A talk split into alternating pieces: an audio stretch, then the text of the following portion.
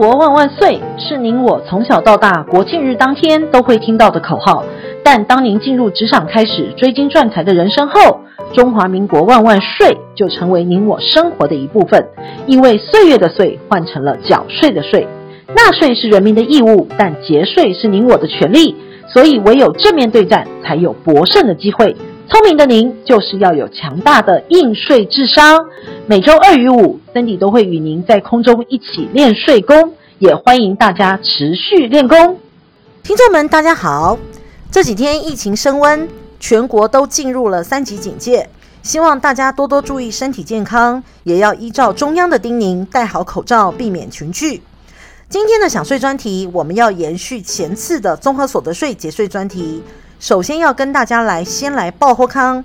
由于疫情升温，财政部也放宽了报缴税时间，其中申报时间由原来的五月三十一日截止，再度放宽到六月三十号。所以大家申报综合所得税，如果您有自行列举费用单据的话，最迟在七月十二号之前，要将单据寄或送到户籍所在地的国税局或就近任意国税局所辖的分局或稽征所。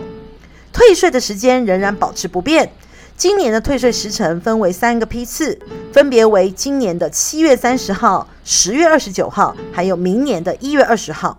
您需要关注的是首批退税的族群。举凡您是用网络申报，或者五月十号前完成临柜申报，或者是确认税额试算表的三大类族群，都可以享有第一轮拿到退税的好处。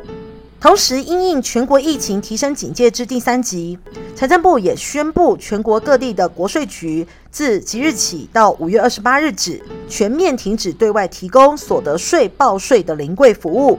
但在这段时间，您的报税行动是不需要暂停的，请多利用手机、平板、电脑或进行网络报税，或利用信用卡、行动支付、委托转账、便利商店等多元缴税方式进行缴税。有问题，大家还是可以向国税局，还有各分局及稽征所电话联系哦。营利事业也有好康，为防疫需要，全国各级学校的学生自即日起到五月二十八日止实施停课不停学。员工基于照顾学童的需求，得申请防疫照顾假。如果佛心的老板们给予员工防疫照顾假期间的薪资，可以按给付薪资的百分之两百。自今年度的营利事业所得中减除。每逢报税被私清，抚养亲属的增加，应该是综所税节税最古老的节税方式。大家都知道，申报书中的每一个人多一个人头，就代表了多一个免税额。同时，多一个人的费用，又可能增加了列举扣除的金额。在实施基本生活费后，每多一个人，就是多了一个十八点二万。故抚养亲属就是大家节税的基本盘。抚养亲属我们可可以分为四大类。第一个是直系尊亲属，如父母、祖父母、岳父母，还有公婆等，已经年满六十岁或无谋生能力受纳税义务人抚养者。第二个是子女，未满二十岁，或者是已经满二十岁但在学有就学证明，或拥有残障手册，或者是身心障碍经医师证明，或无谋生能力者。可以被抚养。第三个是兄弟姐妹，一样是未满二十岁或已满二十岁，但有在学的在学证明、残障手册、身心障碍经医师证明或无谋生能力，受纳税义务人抚养者。而第四个就是其他亲属，未满二十岁或年满六十岁以上无谋生能力的其他亲属或家属，如叔伯孙甥侄。确实受纳税义务人抚养者，在谈到这四大类亲属中，我们最常听到的就是无谋生能力，这也是大家认知与税法的认知有最大差异的部分。一般我们认定的无谋生能力，除身心障碍外，大概就是米虫的概念，宅在家里面的靠爸靠妈族就是无谋生能力。哦，这个是大错特错哟，在税法上所称的无谋生能力。必须符合下列条件：第一个，要领有身心障碍手册或残障手册；第二，他的身体伤残、精神障碍、智能不足、重大疾病，或者是就医尚未康复、无法工作、长期接受治疗，并且要具有医师医院的证明；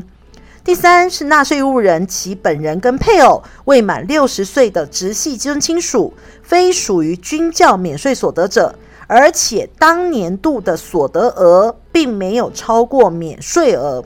第四个是其他经村里长证明显著无谋生能力，并据村里办公处所开立的文书证明等。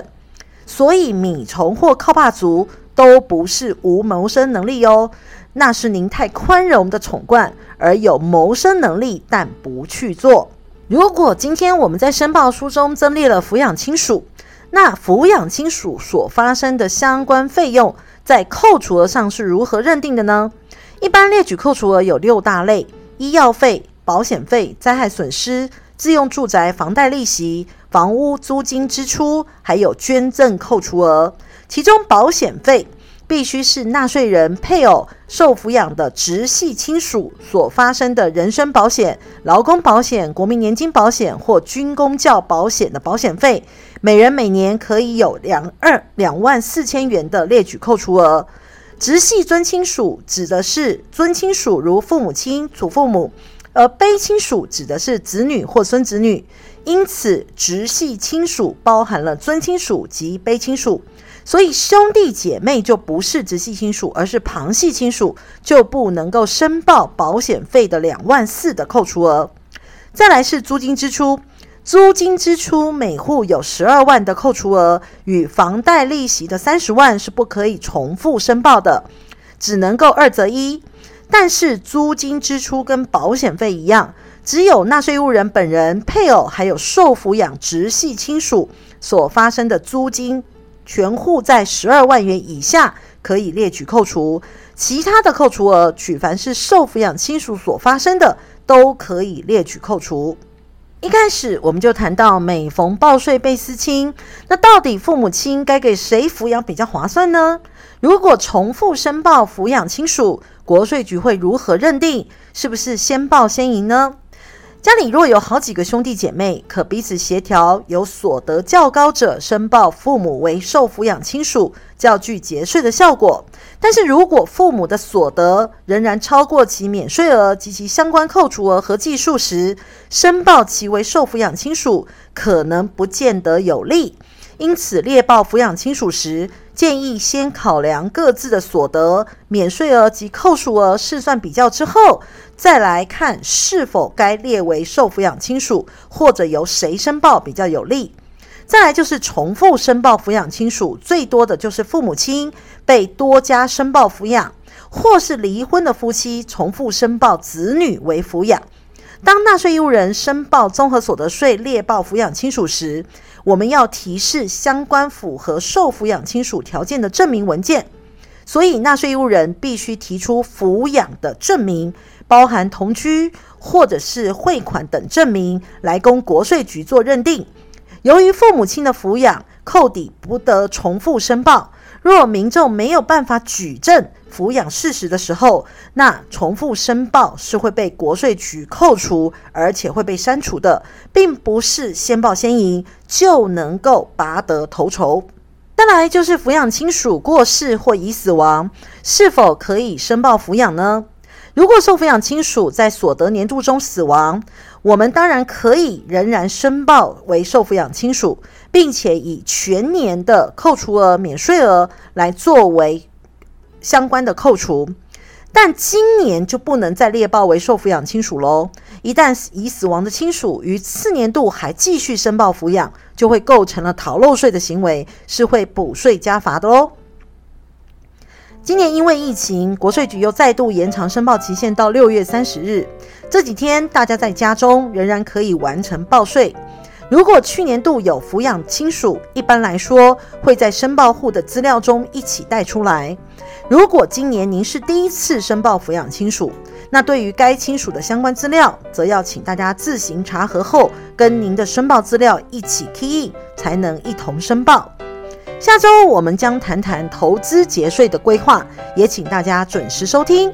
如果您有报税的问题，也欢迎到我们的粉丝页留言询问，我们会为您一一解答。我们下周见喽！